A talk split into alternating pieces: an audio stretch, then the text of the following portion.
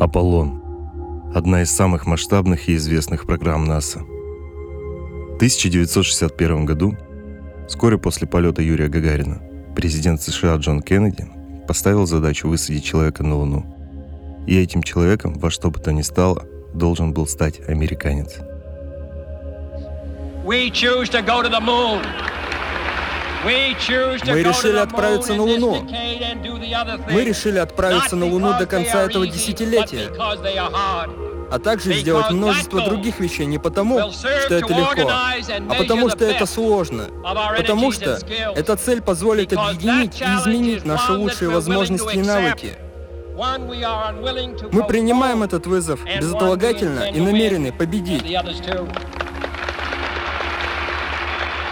Аполлон-13 стартовал 11 апреля 1970 года с острова Мэрит во Флориде. За пуском наблюдало около 100 тысяч человек.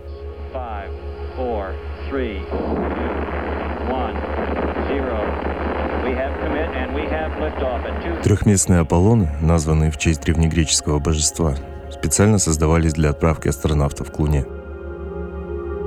20 июля 1969 года командир Аполлона-11 Нил Армстронг впервые в истории ступил на поверхность Луны.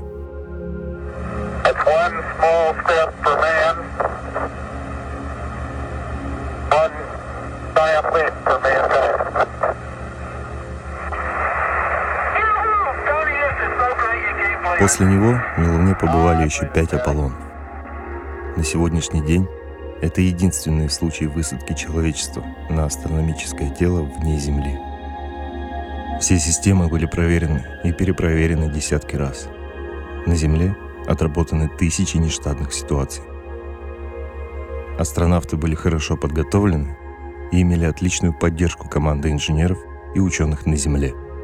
Выход на орбиту Земли прошел с минимальными отклонениями по скорости и высоте –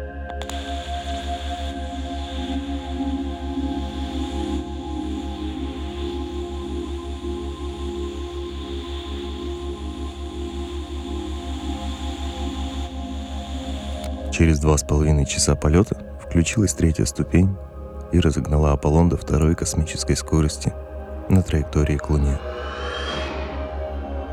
Астронавты сняли скафандры, выдохнули, поудобнее устроились в креслах и приготовились к рутинной работе. Через пять суток им предстояла сложная посадка на Луне, увлекательная работа на поверхности, а затем длительный путь домой.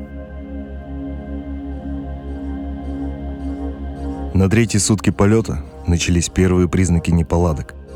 Датчики показывали повышенный уровень жидкого кислорода в баке номер два служебного модуля.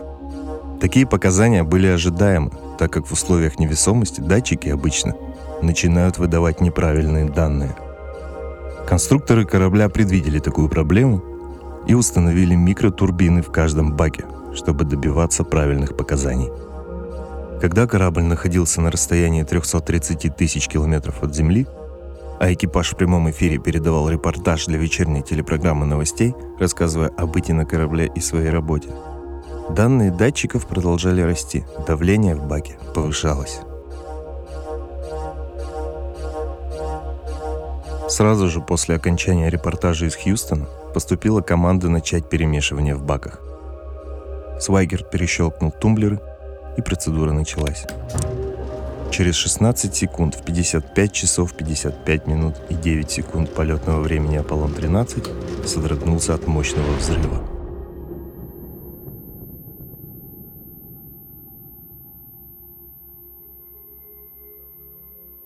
Командир экипажа Джеймс Лоуэлл сообщает Центру управления полетом в Хьюстоне о чрезвычайной ситуации, начиная свой доклад ставшими знаменитыми словами –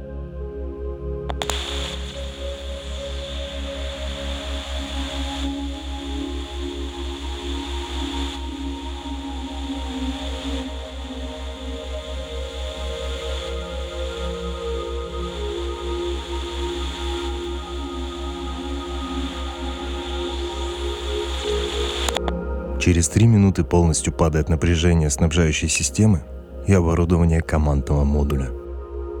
Центр управления полетом дает указания экипажу.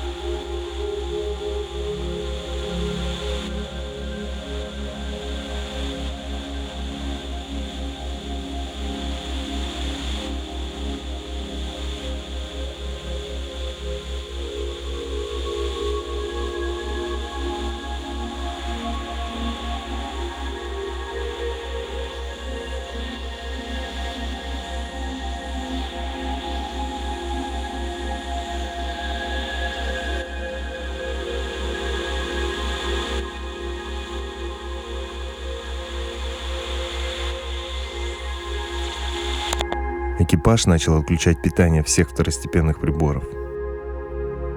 Но это не помогло.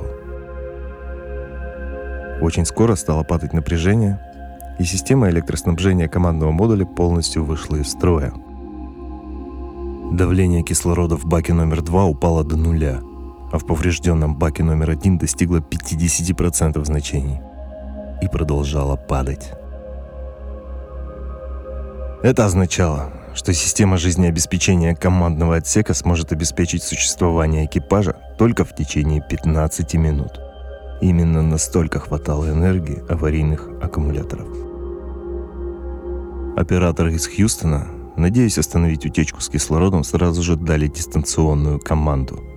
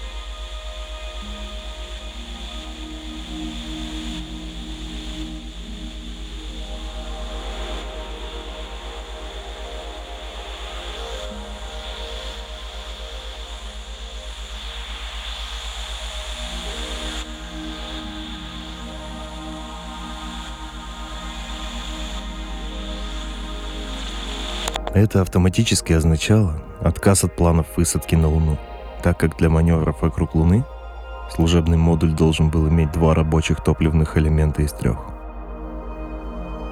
Требовалось принимать быстрые и решительные меры по спасению экипажа. Лоуэлл и Хейс перешли в лунный модуль и инициировали системы жизнеобеспечения в нем. Свайгерт в этот момент записывал все параметры полета в главном компьютере корабля – и отключал все системы командного модуля. Через три часа НАСА приняло окончательное решение об отказе от посадки на Луну и аварийном возвращении Аполлона-13 на Землю. Об этом сообщили экипажу. Их ждала тяжелая дорога домой.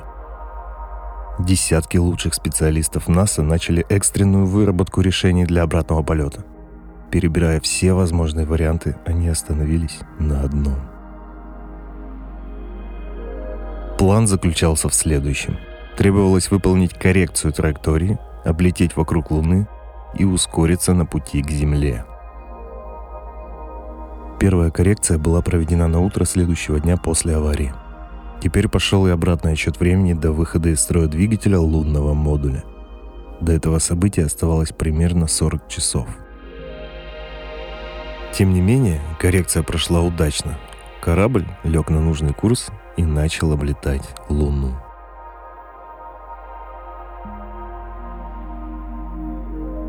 Когда корабль пролетал над обратной стороной Луны, Хейс и Свайгерт бросились с фотоаппаратами к иллюминаторам. Они жадно фотографировали проносящиеся под ними кратеры и пустынные равнины. Лоуэлл уже видел это во время прошлого полета и не испытывал такого энтузиазма. Но он и не догадывался, что больше такой возможности ему не представится – Никогда. На пути к Земле потребовалось включить двигатели во второй раз, чтобы увеличить скорость корабля и сократить время пребывания экипажа в сложных условиях с истекающим ресурсом жизнеобеспечения. Эта коррекция также была проведена успешно. В кабине Аполлона царила рабочая атмосфера – Трое астронавтов усердно работали, проверяя и перепроверяя показания приборов и настраивая оборудование. Настроение экипажа было не слишком боевым из-за неудавшейся высадки на Луну. Впереди предстоял самый сложный и ответственный этап возвращения. Последняя коррекция траектории, переход в командный модуль, расстыковка и непосредственный вход в атмосферу Земли – Перед операцией третьей корректировки Аполлон-13 постигла новая неудача. внезапно взорвалась одна из аккумуляторных батарей посадочной ступени лунного модуля. Напряжение несколько упало, но в Хьюстоне сочли это не критичным и никаких аварийных действий не потребовалось. Экипаж успешно провел коррекцию траектории, и на 108 часу полета произошел разрыв мембраны в баке лунного модуля, и двигатель, выполнив все возложенные на него задачи, оказался, наконец, бесполезен. 17 апреля провели последнюю коррекцию траектории с помощью маломощных двигателей ориентации лунного модуля. Астронавты начали переносить необходимое оборудование и вещи в командный модуль, готовясь к посадке. Шел 137 час их полета. После того, как Лоуэлл, Свайгерт и Хейс перебрались в Одиссей, им потребовалось отстыковаться от бесполезного служебного отсека Водолея –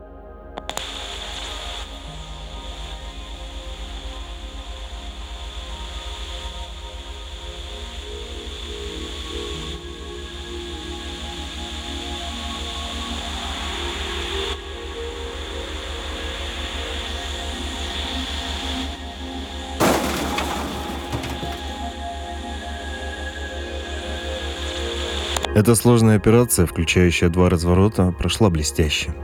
Едва заметный хлопок, и в иллюминаторах показалась удаляющаяся серебристая крыша лунного модуля. Через несколько секунд взору экипажа открылись и главная антенна, и люк, из которого астронавтам предстояло выйти наружу, и лестница, по которой Лоуэлл и Хейс медленно и нерасторопно должны были спускаться на поверхность Луны.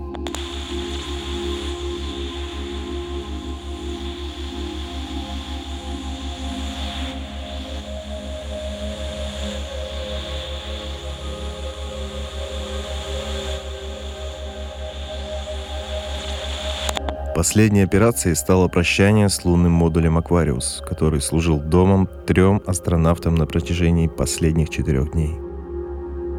Люки между модулями были задраены, проверено герметичное соединение атмосферы внутри командного модуля. Все системы жизнеобеспечения были запитаны и работали в штатном режиме.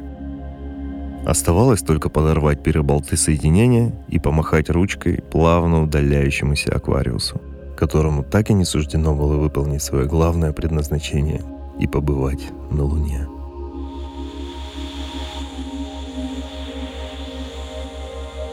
Тридцать секунд спустя астронавты неожиданно почувствовали удивительно безболезненное торможение.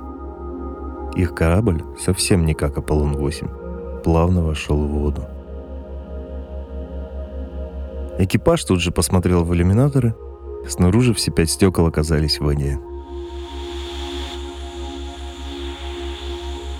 17 апреля в 18 часов 7 минут и 41 секунду, спустя 142 часа 56 минут и 46 секунд полетного времени, Аполлон-13 благополучно приводнился в 7,5 километрах от ожидающего его судна спасательной команды. Все члены экипажа были спасены и доставлены самолетом на Гавайские острова. Лоуэлл, Хейс и Свайгерт, конечно, не без помощи отличных ребят из наземных служб НАСА, выбрались живыми из такой переделки, в которую до них не попадал никто. Оказаться за сотни тысяч километров от Земли в ситуации с призрачными шансами на спасение и мужественно выстоять до конца в тяжелейших условиях, не сдаваясь и не падая духом. На такое способны только настоящие герои. Астронавты и наземные службы Хьюстона за проявленное мужество и исключительно высокопрофессиональную работу были удостоены медали свободы, высшей награды США для гражданских.